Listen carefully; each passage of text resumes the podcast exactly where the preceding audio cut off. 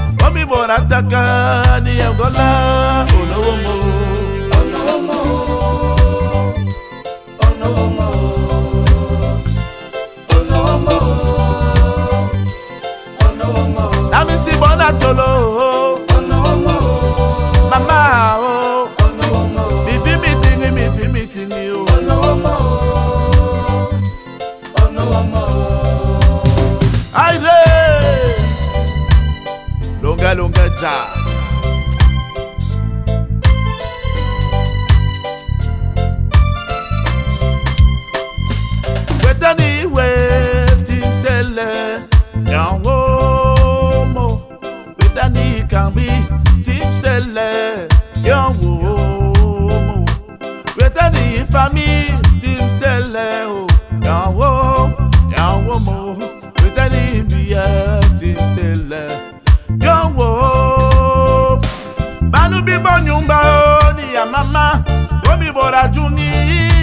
Malo, alumi mapya o ni afami omi bora taka ni emgola banu bi mapya o ni afkambio omi bora taka ni emgola banu bi mapya o ni afami omi bora taka ni emgola.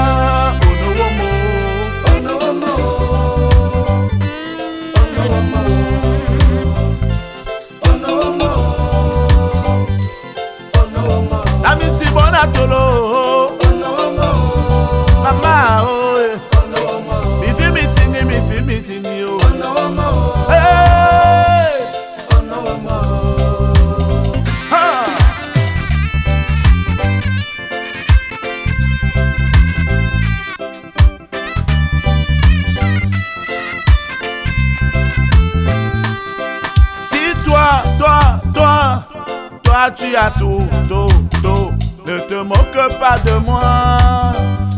Comme ça la vie. Si toi, toi, toi, tu as tes millions. Ne te moque pas de moi. eh. C'est comme ça la vie. Si toi, toi, toi, tu as ta famille, ne te moque pas de moi. eh. Ainsi va la vie. Ouais, ouais, ouais, ouais, ouais. Bo nyumba o ni ya mama. Omi bora juni ya mama lo. Banu bi bo bia ni ya kambi. Omi bora taka ni ya gola. Ono womo.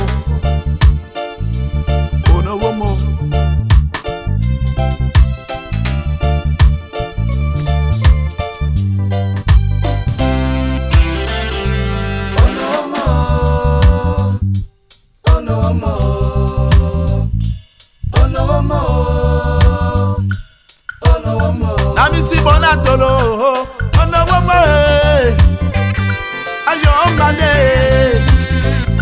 ayọ̀ ọ̀gbàdé múnádùwé ayọ̀ ọ̀gbàdé bíyọ̀ ṣe lẹ́ni bẹ́ẹ̀ bá múnádùwé bíyọ̀ bíyọ̀ ṣe gẹ́gù tàkà bá múnádùwé ẹ̀rọ jẹ̀ aláyé tọmọtẹ ìfẹ́ bá bá sanó sùn ẹ̀rẹ́ bá. Bá mẹ́rẹ̀ mọ́ òun díẹ̀.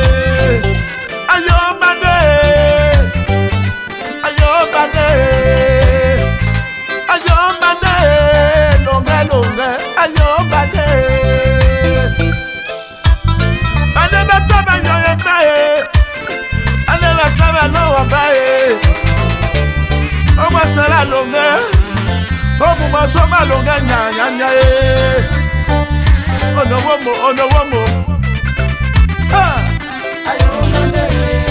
Unanuwe.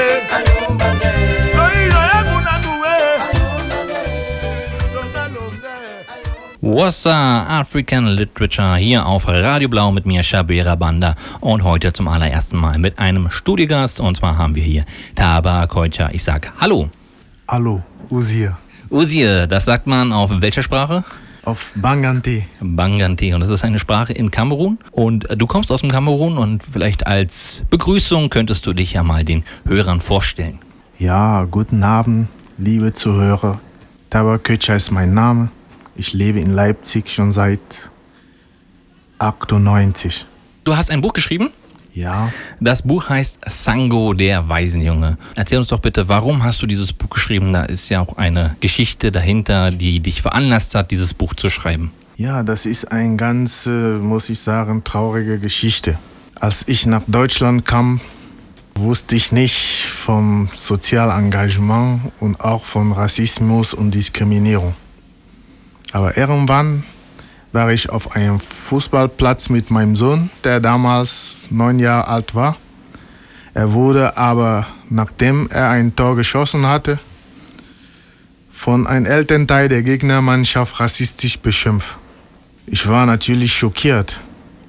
Ich habe angefangen, mich zu fragen, wie kommt das, dass die Menschen sich überhaupt so verhalten. Anstatt mich zu lamentieren, zu, zu beschweren, habe ich mit ein paar Freunden einen Verein gegründet. Der Verein nennt sich Equilibre International e.V., um, sagen wir, gegen Diskriminierung und solche Sachen vorzugehen. Wir hatten Projekte in den Schulen, das machen wir immer noch, und öffentliche Projekte für Erwachsene durchgeführt. Und wir sind dann auf die Idee gekommen, dass weil wir nicht überall sein können, könnte man ein Buch schreiben. Und so könnten, sagen wir, könnte jeder über den Inhalt äh, erfahren. Das ist die Idee, die uns oder die mich zum Buchschreiben geführt hat. Dieses Buch ist also, wenn man das jetzt mal so zusammenfasst, dein ähm, Kampf oder dein, dein, dein Mittel, um gegen Rassismus, der hier deiner Familie widerfahren ist, so ein bisschen anzukämpfen. Und vielleicht kannst du uns ja kurz ein bisschen sagen, du machst das mit, äh, mit dem Stilmittel eines Waisenjunge. Waisenjungens. Das Buch heißt ja auch ähm, Sango, der Waisenjunge. Erzähl uns doch mal ganz kurz, worum geht es in dem Buch? Ja, es geht einfach darum, dass ich eine Geschichte schreiben wollte, die für jeden interessant sein kann. Das heißt sowohl für Kinder als auch für Erwachsene. Ich habe mich für einen Waisenjungen entschieden, weil viele Menschen in diesem Land, viele Weißen, haben noch nie diese Diskriminierung erfahren. Das heißt, sie wissen eigentlich nicht viel davon. Und viele fühlen sich immer äh, persönlich angegriffen. Das heißt, äh, wenn man, es ist nicht immer interessant zu hören, dass so etwas in, in dem eigenen Land passiert. Das ist kein einfaches Thema. Deshalb habe ich mich für eine Geschichte aus Afrika entschieden und für einen weisen Jungen, der diskriminiert wird. Somit könnte man mit Distanz und Abstand, äh, man könnte sich dann mit Abstand und Distanz mit dem Thema besser äh, befassen. Das ist der Grund, warum ich mich für diesen weisen Jungen entschieden habe. Okay, ähm, ich habe auch so ein bisschen äh, gedacht beim Lesen des Buches, dass ähm, also der, der Waisenjunge im Buch ist ja quasi in dem Dorf, wo er groß wird, sind Waisenjungen nicht gern gesehen, weil sie ähm, verfluch, als verflucht gelten und Unglück über das Dorf bringen. Ist das so auch ähm, realistisch aus dem Kontext, vielleicht ähm, aus der Region, wo du herkommst, so übernommen? Nee, an sich nicht. Das ist eine reine fiktive Geschichte. Äh, das ist auch einfach so, dass die Menschen werden einfach nur diskriminiert, äh, weil sie anders sind oder weil sie äh, ein, aus einer anderen Kulturkreisen kommen. Es ging nur darum, dass wenn man sich über eine Waisenjunge entscheidet, das ist eine Situation, die jedem passieren kann. Jede Deutsche äh, kennt jemanden, der seine Eltern verloren hat. Viele haben auch schon Eltern verloren. Deshalb ist das eine Geschichte, mit der sich jeder identifizieren kann. Ja. Okay, also wir können ja auch mal kurz ein bisschen inhaltlich, ich kann das auch noch mal ähm, kurz wiedergeben. Und zwar haben wir hier, wie gesagt, Sango, den Waisenjungen, der Waisenjunge, wie wir gerade erfahren haben, als Symbol des Andersseins, als Symbol des Diskriminierten. Und dieser Sango hat aber in äh, seinem Dorf und in äh, der Gegend, wo er aufweckt, aber eine ganz besondere Rolle. Dennoch wird er aus dem Dorf eigentlich ausgeschlossen und muss dann quasi sehen, also er wird sogar geopfert ähm, und er muss dann sehen, wie er dann ähm, überlebt und was anschließend passiert. Und ich finde es ein sehr anspruchsvoll und nett geschriebenes Buch. Ähm, in, Im Sinne von, es kann, es können wirklich alle lesen, es können Erwachsene lesen, aber es können auch schon Kinder lesen. Für wen hast du denn ähm, dieses Buch eigentlich geschrieben? Wer ist denn deine Zielgruppe? Ja, eigentlich habe ich mich an diese Aribo-Geschichte orientiert. Das heißt, ich wollte ein Buch schreiben, das den Kindern Freude macht und Erwachsenen ebenso. Genau. Das heißt, das ist wirklich ein Buch unabhängig vom Alter, von Kultur und so. Jeder kann wirklich viel Freude daran haben. Es geht nur darum, dass die Menschen sich Gedanken über den Sinn und Nutzen der Vielfalt machen sollten. Ich bin persönlich der Meinung, dass die Lehre der Vielfalt sollte zur Grunderziehung der Menschheit gehören. Das ist der Grund, warum ich so etwas geschrieben habe. Ähm, da sprichst du gerade Vielfalt an. Das Buch ist ja beim Vielfalt Verlag erschienen im letzten Jahr. Ja. Der Verlag ist auch im letzten Jahr gegründet worden. Ja. Für das Buch und ich habe gesehen auf der Internetseite, die du auch noch mal kurz nennen kannst vom Verlag.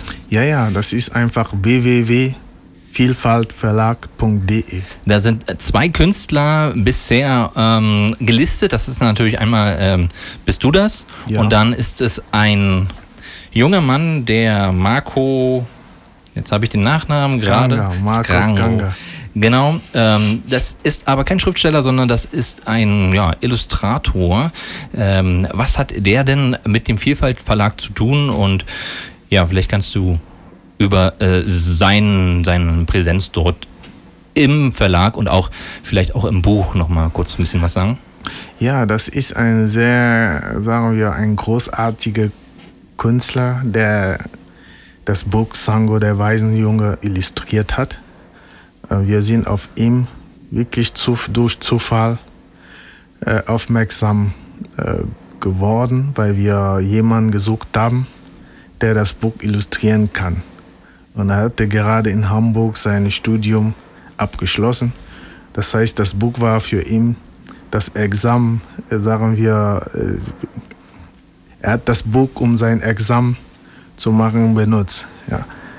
Das ist, er hat nicht direkt mit dem Vielfalt Verlag zu tun, aber er gehört zu den äh, Illustratoren. Das heißt, wenn jemand zu dem Verlag kommt und braucht einen Illustrator der, für sein Buch, was auch schon passiert worden ist, weil die Menschen haben schon durch dieses Buch äh, Aufträge an ihm vergeben, weil er wirklich ein großartiger Künstler ist. Genau, und ähm, ich habe dir vor der Sendung schon gesagt, dass ich ähm, heute erst erfahren habe, dass es illustriert ist von diesem besagten Marco. Und ich dachte vorher, dass dieses Buch, das können wir uns also jetzt alle so vorstellen, wir haben äh, die Story des Buches und dazu begleitend ähm, Illust Illustrierungen. Ja. Und ich dachte, ich habe ja schon einige verschiedene afrikanische Illustratoren und Künstler gesehen, dass es tatsächlich ein ähm, afrikanischer Künstler ist, der es illustriert hat. Also ähm, gefällt mir sehr gut und dadurch ist die Geschichte tatsächlich auch noch sehr anschaulich äh, mit Bildern hinterlegt und die kann man ja auch dann zum Beispiel gut in Schulen ähm, behandeln und ich habe ja. gesehen, dass du das auch machst ähm, ja. und dass das Ziel auch besteht, dass dieses Buch auch mit in den Unterricht mit aufgenommen werden sollte und vielleicht kannst du uns da noch mal ein bisschen drüber erzählen, wie denn diese, diese Arbeit in den Schulen, die du da verrichtest, aussieht. Ja, ja, das ist ganz einfach. Äh, wir haben vor, ab, äh, ab nächsten Schuljahr äh, ein Projekt mit äh, ungefähr zehn äh, Schulen durchzuführen. Und äh, es geht einfach nur darum, dass die Kinder das Buch bekommen. Sie, sie verbringen ungefähr eine Woche damit und nach der Woche führen wir einen Workshop äh, durch. Und ich würde mich freuen, ich weiß nicht, ob äh, Lehrerin von äh, siebten, achte Klasse zuhören, dass sie sich einfach bei mir melden, wenn sie Interesse daran haben. Das kostet ihnen nicht. Alles wird vom, äh, von uns selber äh, finanziert und äh, durchgeführt. Genau, und es gibt dafür dann einen Unterrichtsinhalt, der natürlich sehr zur Vielfalt und sehr zur Bekämpfung von Alltagsrassismus und Rassismus allgemein ähm, beiträgt. Und zusätzlich natürlich hat man natürlich noch die, ähm, die Vorteile eines sehr schönen Buches. Ich wollte einmal, einfach mal fragen, ob du dabei jetzt Unterstützung hast bei dieser Arbeit an die Schulen heran oder ob du das alles alleine machst, weil ähm, ich gesehen habe, dass zum Beispiel das Vorwort des Buches, das kommt von Dr. Karamba Diaby, der ja ähm, der das erste Mitglied des Bundestages ist mit ähm, Afri afrikanischen Wurzeln. Ja. Und ähm, ob es zum Beispiel von solcher Seite, also von der politischen Seite oder von, von, vom Landesschulamt oder irgendwem sonst Unterstützung gibt dafür deine Arbeit. Ja, ja, ja, ja, tatsächlich. Es geht darum, dass wir als Verein unterschiedliche Projekte durchführen. Und in diesem Fall wurden wir von, äh, von Weltoffene Sachsen finanziert, um dieses Projekt äh, erfolgreich in den Schulen durchzuführen. Und es geht auch nicht direkt um Bekämpfung von Rassismus, sondern es geht immer nur darum, dass die Kinder sich die Fragen stellen, warum ist die Gesellschaft überhaupt vielfältig? Ja, darum geht es. Warum gibt es Frauen und Männer äh, und Alterunterschied? Äh, welche Grund hat das für das Funktionieren der Gesellschaft? Genau. Und heute stellst du das Buch ja hier bei Radio Blau vor. Ja. Ähm, ansonsten gehst du an Schulen. Wo stellst du das Buch sonst noch vor? Wo kann man äh, dich denn zum Beispiel mal live sehen, vielleicht sogar in einer Lesung? Ich habe dich persönlich zum ersten Mal gesehen auf dem Mama Afrika Day hier in Leipzig im Grassi Museum, wo das auch aus wo du das Buch vorgestellt hast und auch draus vorgelesen hast. Dann Ja. habe ich auch gesehen, dass du zum Beispiel auf dem Kinaka Afrika Festival auf dem Berliner Alexanderplatz auch gelesen hast. Ähm, gehört das auch zu dem, was du gerne machst oder wo was du halt auch als Mittel siehst, halt das Buch vorzustellen, diese, diese Afrika-Festival, Festivals und auch ähm, andere Lesungen? Ja, ja, absolut. Äh, wir brauchen Lesungen, um das Buch wirklich äh, bekannter zu machen. Weil es nutzt uns nicht, ein Buch zu schreiben, das keiner kennt. Dafür sind für uns kleine Schriftsteller äh, sehr wichtig solche Veranstaltungen. Wir haben zum Beispiel am 20. dieses Monat im AO Hotel am Bahnhof Leipzig ab 18 Uhr eine Lesung speziell für Lehrer und Lehrerinnen. Und ich würde mich freuen, wenn einige Lehrer heute zuhören, die sich noch mit dem Buch noch nicht vertraut sind, hören. Das, ich würde mich sehr freuen, wenn sie auch dabei sein können. Das heißt am 20. Oktober 18.30 Uhr im AO Hotel. 20. Leipzig. Oktober oder August? Ähm, August, 20. Entschuldigung. August. Entschuldigung. Kein Problem. Ja, jetzt haben wir äh, sehr viel über dich, über deine Arbeit und auch über das Buch geredet. Es wird aber auch mal Zeit, dass wir ins Buch reinhören. Aber bevor es soweit ist, vielleicht noch etwas sehr Interessantes, was ich persönlich sehr interessant fand, denn das ganze Buch ist finanziert worden durch eine Crowdfunding-Kampagne und Ja. äh, das auch erfolgreich. Und da ist unter anderem das Buch finanziert worden, die Illustra äh, Illustrierungen und aber auch ein Hörbuch, was momentan in der Produktion ist oder in, im Druck ist oder in, in der Pressung ist, sagt man da, glaube ich. Ja, ja, ich bin wirklich sehr dankbar über diese Crowdfunding-Aktion, weil dadurch haben wir eine bestimmte Bekanntheit erreicht. Und auch dadurch, dass äh, die meisten unserer Unterstützer ein Exemplar des Buches erhalten haben, äh, können wir schon über sehr positive äh, Feedback, äh, wir freuen uns schon über positive Feedbacks, die wir äh, bekommen haben. Und ich kann nur alle Menschen motivieren, die das Ziel haben, zu schreiben oder etwas anderes zu machen und kein finanzielle Mittel haben, äh, eine Crowdfunding zu organisieren. Das ist wirklich empfehlenswert. Ja, wir bei Radio Blau können ja davon auch ein Lied singen. Bei uns hat ja Anfang oder ja, ja im Frühling diesen Jahres auch eine Crowdfunding-Kampagne sehr gut geklappt, so dass wir unsere alte Technik ein bisschen erneuern können und somit ein bisschen Strom sparen kann. Das hieß dann die Kampagne damals Radio Blau wird grün. Aber bei dir hat es geklappt. Wie gesagt, im Buch ähm, drucken zu lassen und auch ähm, ein Hörbuch zu produzieren. Wer hat das Hörbuch gelesen?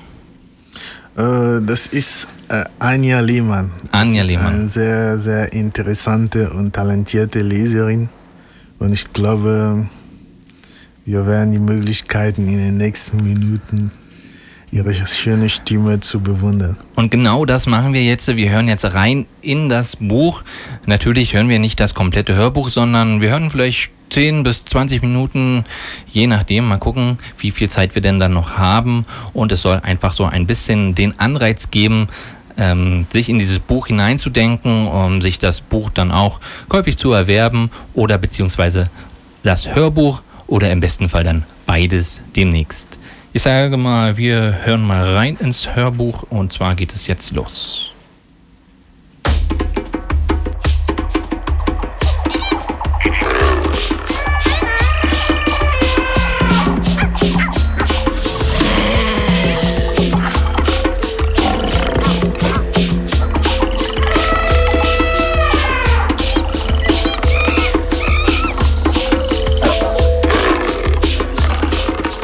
Afrika ist ein Kontinent voller Mythen und Legenden. Eine Welt, in der die Menschen an übernatürliche Kräfte glauben, in der die Toten niemals tot sind, sondern als Geister unter den Lebenden wandeln und sie beschützen. Die Geister können das Leben ihrer Nachkommen beeinflussen und es zum Guten oder Schlechten wenden. Dies gelingt aber nur dann, wenn die Lebenden mit ihren Ahnen in Kontakt treten. Meine Geschichte begab sich vor sehr langer Zeit in einem kleinen afrikanischen Dorf namens Basu.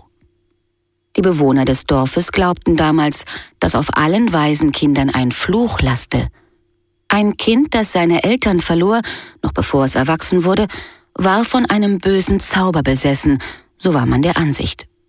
Aus Angst davor, dass sich der Fluch auf die gesamte Gemeinde übertrüge, wurden daher Waisenkinder aus der Dorfgesellschaft ausgeschlossen und vertrieben. In Basu lebten Herr und Frau Bulu, ein junges Ehepaar, das seinen Lebensunterhalt durch Fischfang verdiente. Eines Nachts träumte Frau Bulu von ihrer Großmutter, die schon vor mindestens 20 Erntezeiten gestorben war. Die Großmutter war ganz in Weiß gekleidet, als sie Frau Bulu erschien, Sie strahlte ein helles Licht aus und sprach, Meine geliebte Enkeltochter, schon bald wirst du einen hübschen, starken und klugen Sohn zur Welt bringen, der noch eine sehr wichtige Rolle in diesem Dorf spielen wird. Als Frau Bolo erwachte, standen ihr vor Freude Tränen in den Augen. Sie zweifelte keine Sekunde daran, dass ihr Traum in Erfüllung gehen würde. Denn sie wusste, dass Träume das Mittel waren, über das die Ahnen sich mit den Lebenden verständigten. Schon wenige Wochen später begann sich der Bauch von Frau Bulu zu wölben. In einer stürmischen, gewittrigen Nacht, mitten in der Regenzeit, gebar sie schließlich einen kleinen Jungen, dem sie den Namen Sanko gab, was in der Sprache des Dorfes Beschützer des Volkes bedeutete. Schon am nächsten Tag luden die Eheleute Bulu den ganzen Ort zu einem großen Fest ein um die Ankunft des neuen Bewohners ausgiebig zu feiern. Wie die Großmutter vorausgesagt hatte, war Sanko ein hübscher, starker und kluger Junge, der den anderen Kindern seines Alters bald weit voraus war. Er strahlte etwas Besonderes aus, das nicht nur die Kleinen, sondern auch die Erwachsenen des Dorfes spürten. Sanko wuchs schnell, verstand sich ausgezeichnet mit den anderen Jungen und Mädchen und spielte gern mit ihnen. Zugleich war er ihnen aber auch ein Vorbild. Er hatte einen starken Gerechtigkeitssinn und war stets darum besorgt, dass es allen Menschen, die ihn umgaben, gut ging. Was auch immer er unternahm, alles gelang ihm und bestärkte ihn in seinem Weg. Eines Tages, als Sanko schon elf Erntezeiten alt war, fuhren seine Eltern wie gewohnt am frühen Morgen auf den Makombe-Fluss hinaus, um zu fischen. Als sie damit beschäftigt waren, einen riesigen Fisch aus dem Makombe zu holen, kam überraschend ein schrecklicher Sturm auf. Er brachte ihr Boot zum Kentern und Sankos Eltern ertranken im Fluss.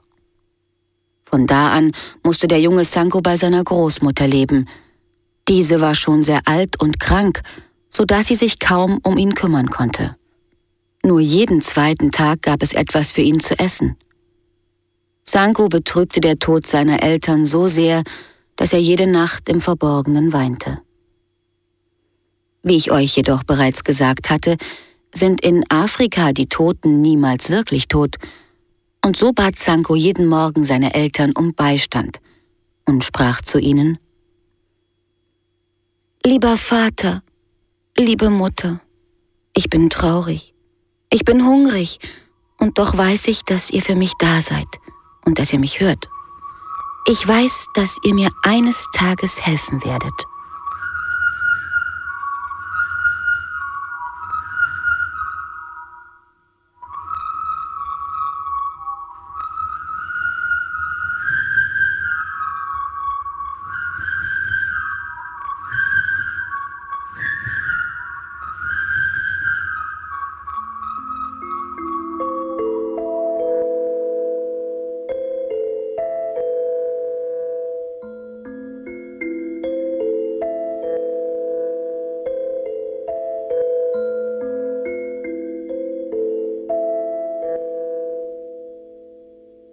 Eines Nachts träumte Sanko von seiner Mutter. Im Traum beugte sie sich lächelnd über ihn und tröstete ihn. Sanko, mein Sohn, Weine nicht mehr. Deine Ahnen haben dir ein großes Schicksal prophezeit. Wache auf und ziehe in die Wälder. Studiere die Kunst der Jagd und ergründe die Geheimnisse der Pflanzen. So wirst du lernen, für dich und für deine Großmutter zu sorgen. Und mehr noch, du wirst erfahren, wie du kranke Menschen heilen und Gutes für die Dorfgemeinschaft tun kannst. Der Weg, den du gehen musst, wird nicht leicht sein, aber du wirst es schaffen. Als Sanko erwachte, war er glücklich, endlich ein Zeichen von seiner Mutter erhalten zu haben. Er fühlte sich gestärkt und voller Zuversicht, dass seine Eltern ihm beistanden. Ohne sich von seiner Großmutter zu verabschieden, brach er auf und zog in die Wälder, wie seine Mutter ihm geraten hatte. Er durchstreifte dichtes Unterholz, kletterte auf hohe Bäume und erkundete Flussläufe und Lichtungen. Lange war Sanko unterwegs. An Orten, die ihm günstig erschienen, baute er Fallen, um darin Tiere zu fangen. Zugleich beobachtete er, welche Pflanzen von Tieren gefressen und welche gemieden wurden. Er tat es ihnen gleich und ernährte sich so von Früchten und Kräutern, die er bislang noch nie gesehen hatte. Zu seinem Erstaunen stellte er fest, dass einige Tiere sogar Pflanzen verwendeten, um kranke oder verletzte Mitglieder ihrer Gruppe zu kurieren. Nach und nach lernte Sanko die Sprache der Wälder zu verstehen und erforschte die Wirkungsweisen der verschiedensten Heilmittel. Als er bereits 14 Tage und Nächte in den Wäldern verbracht hatte, entdeckte er in einer seiner Fallen eine große Antilope. Dies war für ihn das Zeichen, nach Hause zurückzukehren. Die Antilope war der Lohn für seine Entbehrungen, die Frucht der ersten Lektion seines Lebens. Im Dorf angelangt, lief er sogleich zu seiner Großmutter und zeigte ihr stolz seine Beute. Sieh, was ich uns mitgebracht habe. Ein großes Tier und viele köstliche Früchte. Die alte Frau schloss ihn in die Arme. Wo warst du, mein Kind? Ich bin bald gestorben vor Sorge um dich. Ich dachte, ein wildes Tier hätte dich getötet. Sanko schlug die Augen nieder. Großmutter, bitte verzeih mir, dass ich fortgegangen bin, ohne dir etwas zu sagen. Ich konnte unsere Not und unseren Hunger nicht mehr ertragen. Ich bin dem Rat meiner Mutter gefolgt, die mir im Traum erschienen ist, um mir zu sagen, ich solle auf die Jagd gehen und selbst für unser Essen sorgen. An diesem Abend gab es ein wunderbares Festmahl. Zum ersten Mal seit langer Zeit wurden beide wieder einmal richtig satt. Nach dem Essen verkündete Sanko, dass er am nächsten Morgen wieder auf die Jagd gehen würde. Zum Abschied gab ihm die Großmutter ein Amulett und sprach zu ihm, Dieses Amulett gehörte einmal deinem Großvater. Es lässt sich öffnen und du kannst darin kostbare Dinge aufbewahren. Es soll dich stets als Anhänger um den Hals begleiten und beschützen. Sanko nahm das kunstvoll gestaltete Geschenk dankend entgegen, betrachtete es lange und band es sich dann um den Hals. Anschließend küsste er seine Großmutter auf die Stirn und begab sich auf den Weg. Dieses Mal ging er klüger vor. Er wählte geeignetere Plätze für seine Fallen aus und verbarg sich besser als zuvor. Während er auf der Lauer lag, entdeckte er neue Früchte und Heilpflanzen. Binnen kurzer Zeit fing er bereits zwei Antilopen und ein Wildschwein. Seine Beute war so schwer, dass er sie unmöglich allein nach Hause bringen konnte. Also beschloss er, das Fleisch über dem Feuer zu trocknen, um es leichter und haltbarer zu machen. In der Zwischenzeit flocht er aus Bast einen großen Korb, in den er schließlich das getrocknete Fleisch schichtete. Seine Schultertasche, die er stets bei sich trug, füllte er mit wilden Früchten und Kräutern. In das Amulett seines Großvaters legte er seltene Heilpflanzen, die er gefunden hatte. Von diesem Vorrat würden sie länger als einen Monat leben können. So gut war es ihnen schon lange nicht mehr gegangen. Je öfter sich Sanko nun auf die Jagd begab, umso größer wurde seine Beute. Im Alter von 13 Erntezeiten war aus ihm bereits ein erfahrener Jäger geworden. Und nicht nur das. Mit seinem Wissen, das er über die Kräuter des Waldes gewonnen hatte, konnte er zahlreiche Krankheiten behandeln und vielen Menschen im Ort helfen. Schon bald war er unter den Dorfbewohnern ebenso angesehen und beliebt wie König Buama, das Oberhaupt von Basu. König Buama gefiel diese Entwicklung der Dinge überhaupt nicht. Er sah in Sanko einen ernstzunehmenden Rivalen, der seine eigene Macht gefährdete. Die Popularität des Jungen machte König Buama rasend vor Eifersucht. Sankos Großmutter versuchte ihren Enkel zu warnen. Sanko, ich spüre, dass meine Kräfte schwinden. Und nach meinem Tod wird Boama danach trachten, dich loszuwerden. Er wird das Dorf an die alte Tradition erinnern, die besagt, dass Waisenkinder mit einem Fluch belegt sind, den es auszumerzen gilt. Sanko erschrak. Aber ich stehe doch im Dienst unseres Dorfes. Die Leute lieben mich und achten meine Arbeit. Sie werden mich beschützen. Die Großmutter nickte. Du hast recht, das Dorf liebt dich. Aber König Boamas Eifersucht ist mächtiger. Du musst mir versprechen, deine Heimat nach meinem Tod so schnell wie möglich zu verlassen. Sonst wird dich König Boama in die Schlangengrube werfen. Um seine Großmutter zu besänftigen, versprach ihr Sanko diesen Rat zu befolgen. Tief in seinem Herzen jedoch war er davon überzeugt, dass das Volk ihn, den treuesten Diener des Dorfes, verehrte und niemals verstoßen würde. Kurze Zeit später wurde Sankos Großmutter sehr krank und bald darauf starb sie. Wie sie bereits geahnt hatte, berief König Buama nach ihrem Begräbnis die Dorfältesten ein, um über das Schicksal des jungen Sanko zu beratschlagen. Nach der Tradition würde sich das Dorf von Sanko trennen müssen, wie aber würde der Rat der Dorfältesten entscheiden?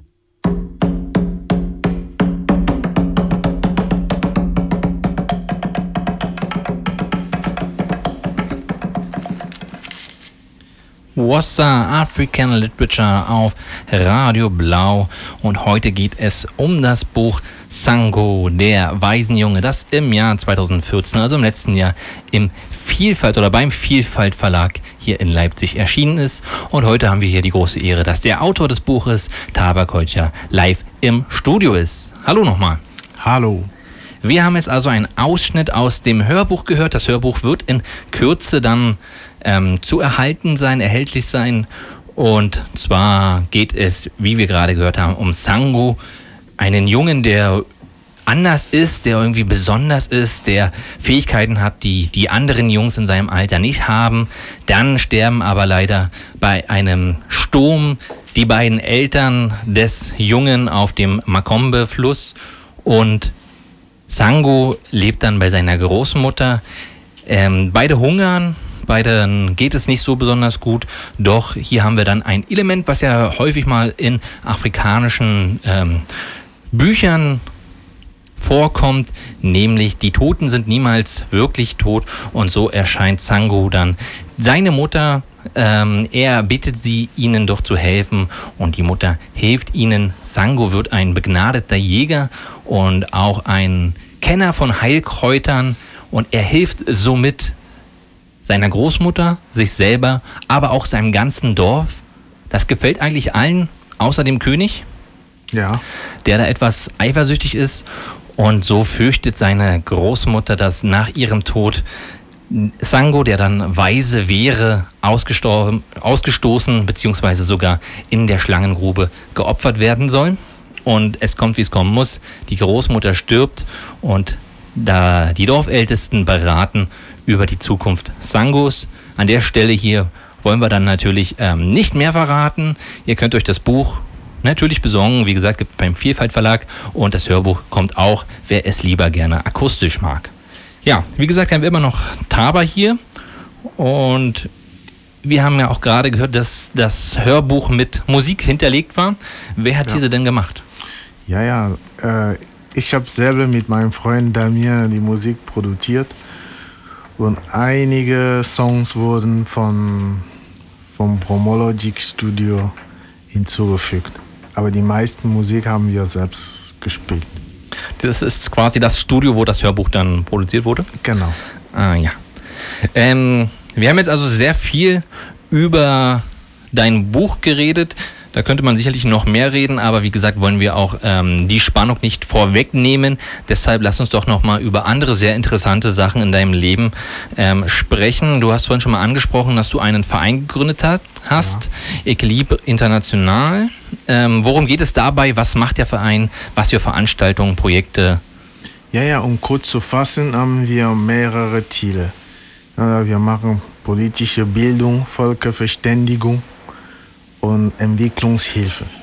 Das sind unsere drei Haupt, äh, Hauptaufgaben. Und wir machen dann äh, Schulprojekte für Jugendliche und Kinder und öffentliche Projekte für jeden Mann. Das heißt, äh, in den nächsten Tagen werden wir eine Reihe von Veranstaltungen über Afrika durchführen.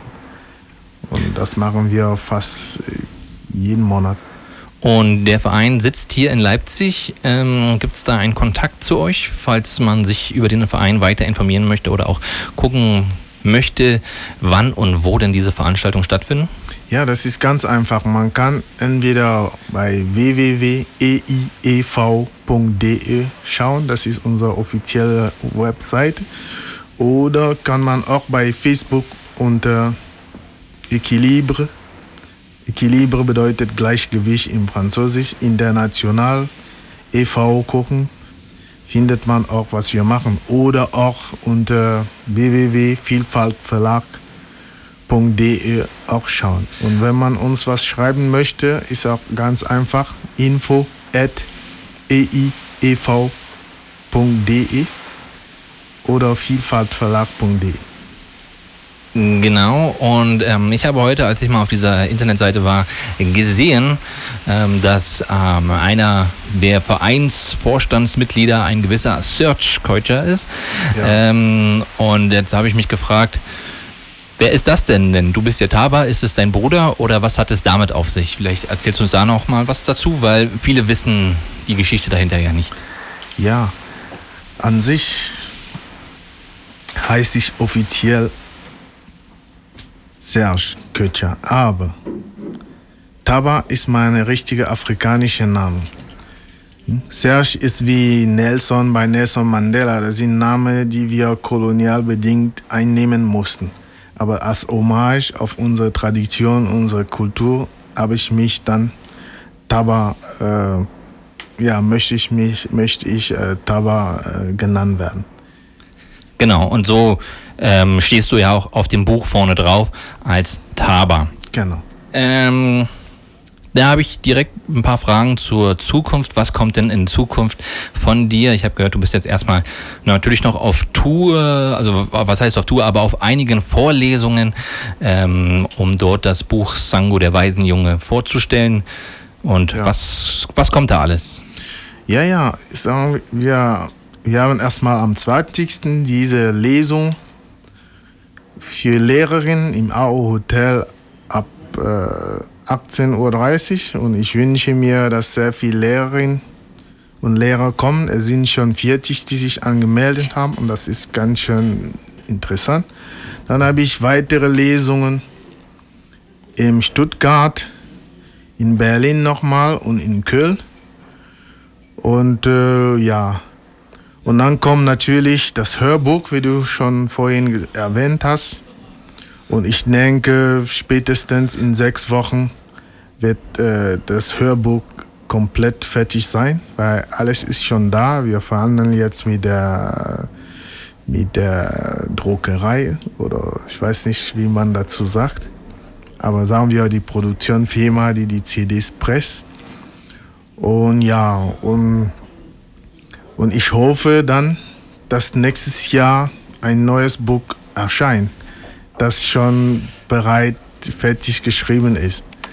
Ja, da hast du mir meine nächste Frage vorweggenommen, weil eigentlich wollte ich sagen, wir haben hier bei Sango, der Waisenjunge, eine eine Mischung aus natürlich Literatur, wir haben wunderschöne Illustrierungen, wir haben dann bald ein Hörbuch, aber wir haben halt auch ein didaktisches Lehrmittel, was man halt auch ohne, ohne Probleme im Unterricht einsetzen kann.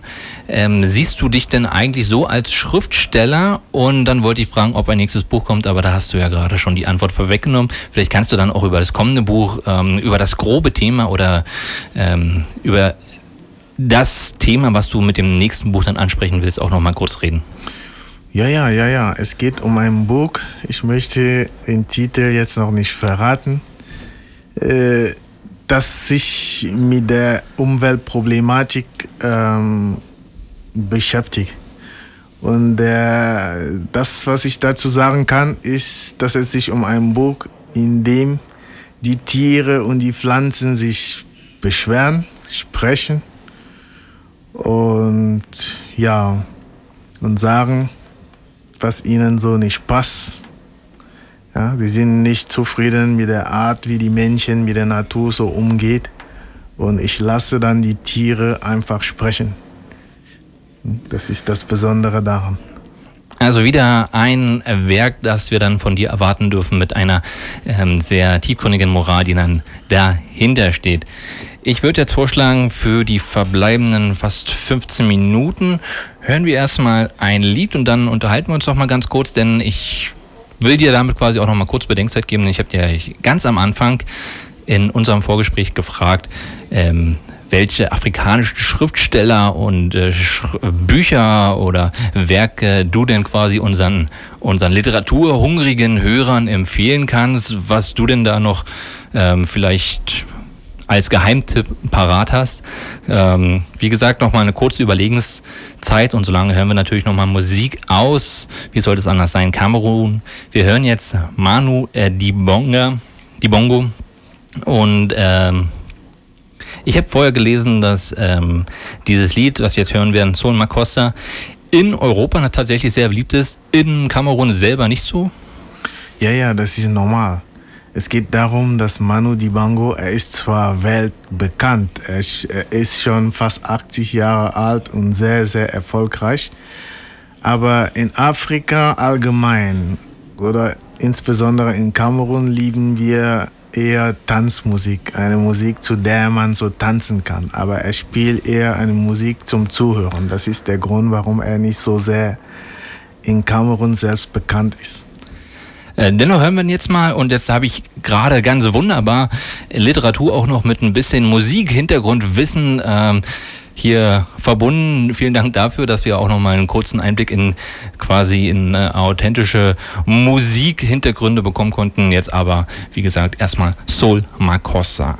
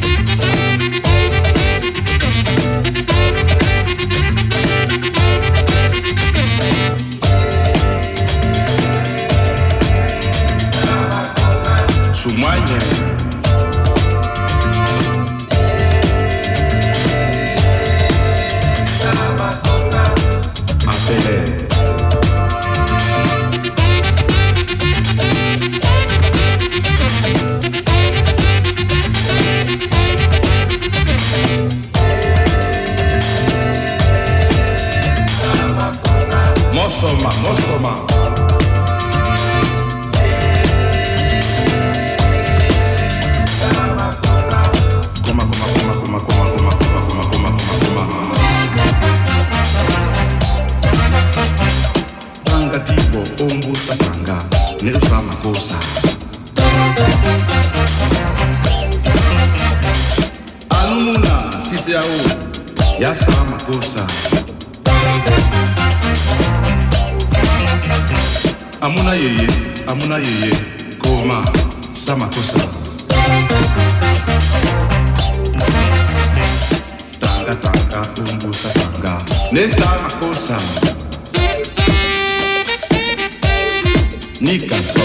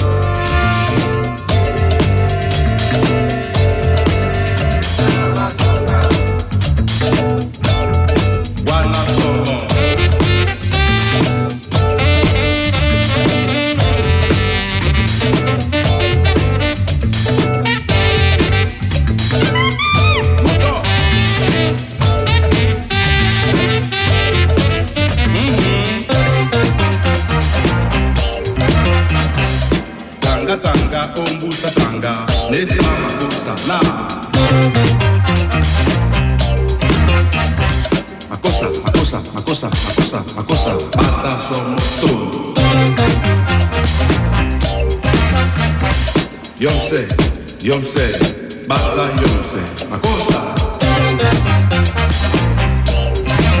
Mm, banarokalo na ye ewa te balalo na makosa. Bana.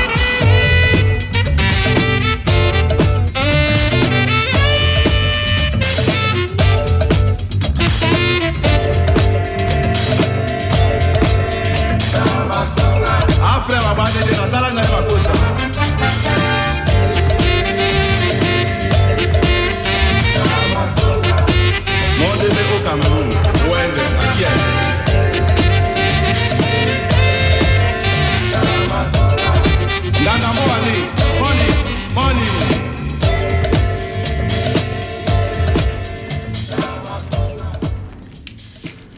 Mein Name ist Shabira Banda, ihr hört Radio Blau und zwar sind wir bei Wassa African Literature, die dritte Ausgabe und da bin ich sehr froh, dass wir heute auch mal einen jungen afrikanischen Schriftsteller hier im Studio haben, nämlich Taba Akoicha, der das Buch Sango, der Waisenjunge, geschrieben hat und jetzt in den letzten paar Minuten wollte ich einfach allgemein mit dir noch ein bisschen kurz über Literatur reden, beziehungsweise dir dann auch nochmal die Möglichkeit geben, ähm, zu sagen, was du sagen möchtest, was du gerne loswerden möchtest, was du vielleicht auf dem Herzen hast. Ähm, aber erstmal meine Frage, wie siehst du denn afrikanische Literatur im Moment ähm, allgemein, beziehungsweise kennt man ja die äh, größeren äh, Schriftsteller der Vergangenheit wie einen, einen äh, Chinua Achebe oder einen Kogiwa Chonga oder ähm, ähm, Wole Soyinka. Minka, ja. Ja, die ja unter anderem, also ein paar davon, zum Beispiel der Wohle ja auch einen Literaturnobelpreis gewonnen haben. Aber meiner Meinung nach ist ja in den vergangenen Jahren so eine richtige, ähnlich wie moderne afrikanischer Musik, auch mit den Schriftstellern, mit der Literatur, mit afrikanischer Literatur, eine große Lawine ins Rollen gekommen. Es gibt ganz viele junge Schriftsteller, die jetzt gerade schreiben. Ähm, Hast du da auch so einen Einblick, beziehungsweise interessiert dich das auch? Und äh, wenn ja, was hast du denn da zum Beispiel für Empfehlungen für uns? Ja, natürlich interessiert es mich äh, das, das Ganze. Ich finde zum Beispiel ein Mädchen wie Shimanda, ich weiß immer nicht, wie sie mit Nachnamen heißt, aus Nigeria. Gosi. Genau, eine sehr, sehr wichtige Schriftstellerin, die für die jungen und die zukünftige Generation sehr, sehr wichtig ist. Und ich finde auch Menschen, die ein bisschen älter sind, wie Nicola Akbohu, sehr wichtig. Er kommt aus der Elfenbeinküste und schreibt über, über Wirtschaft und, und Entwicklung Afrika. Und auch Menschen wie der Professor Kumandumbe II, der auch mal in Berlin Professor war, der auch interessante Literatur, afrikanische Literatur schreibt. Und ich finde sehr schade, dass wir als Afrikaner, es gibt so viele Schriftsteller aus Afrika, die so tolle Literatur schreiben, aber wir haben meistens nie die Möglichkeit, in den Medien zu kommen. So bleiben wir immer unbekannt. Und ich bin deshalb sehr dankbar, heute bei Radio Blau dabei zu sein. Und äh, ich wünsche auch Radio Blau langes Leben und dass das Radio weiterhin die, die Linie behält.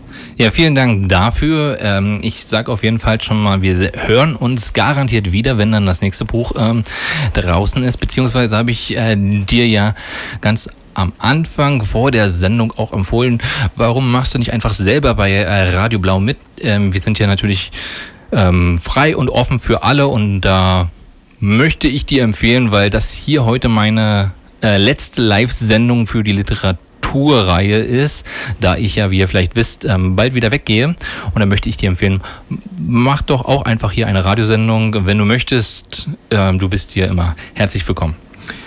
Dankeschön. Ich glaube, die Idee habe ich auch schon mal gehabt und ich glaube, ich werde zugreifen, weil wenn niemand über uns sprechen möchte, dann müssen wir es selbst tun. Und ich glaube, ich werde in den nächsten Monaten eine Sendung aufbauen, wo viel mehr Afrikaner die Möglichkeit haben, sich darzustellen, wo man andere Berichterstattungen über Afrika so erfahren kann.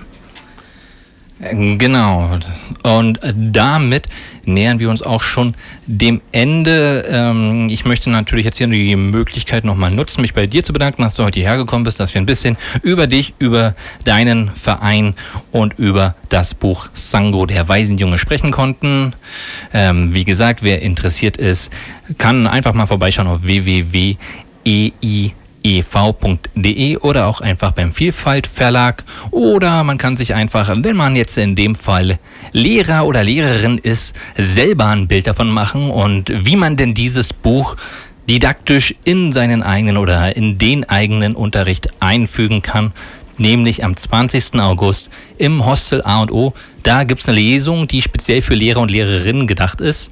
Ähm, die Klasse, die da unterrichtet wird, die Altersstufe, ist eigentlich egal. Also wer da Interesse hat, einfach mal sich bei Taber melden. Jetzt ganz zum Schluss gibt es dann auch noch die Auflösung vom Gewinnspiel der vergangenen Woche. Da haben wir uns ja über Shigosi Obioma unterhalten, über Der dunkle Fluss.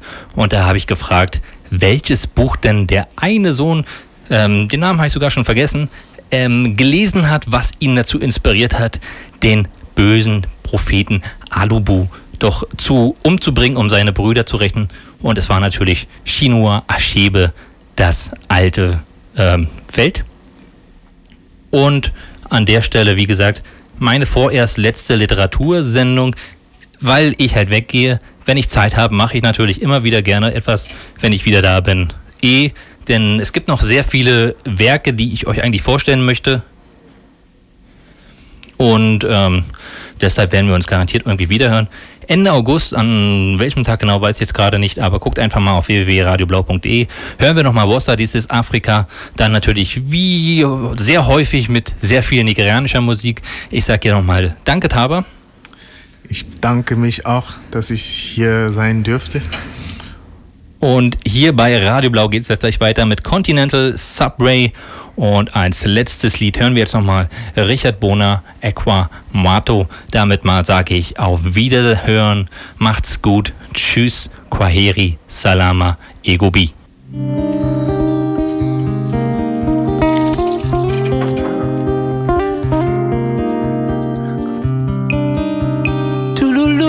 Equa Mato. Luindelen eni ha bailato. Son longhi se ba a bona tete.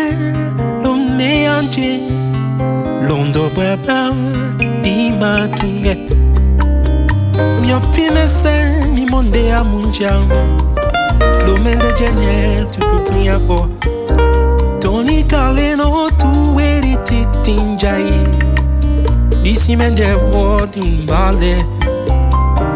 c'était bien, j'ai été en chiba, douce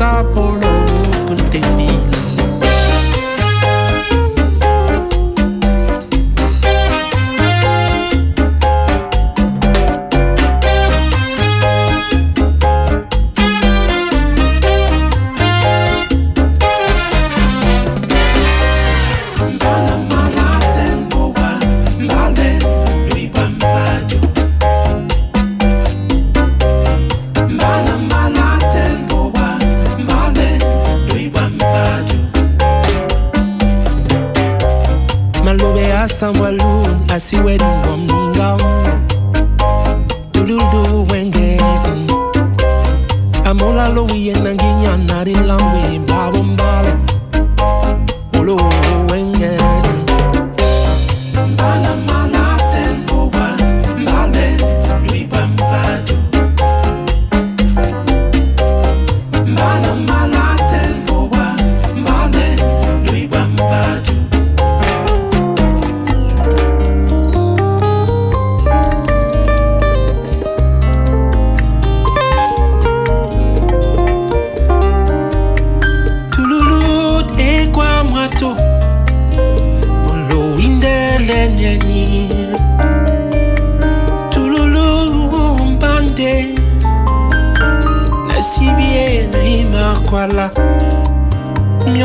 Miopi mesen mi monde ya munjam Lumende chenye bunyabo Bebe aba min pu benen bandutu isimende po mbalde India na Kina batobi yekwadi Cuba na Afrika ngeba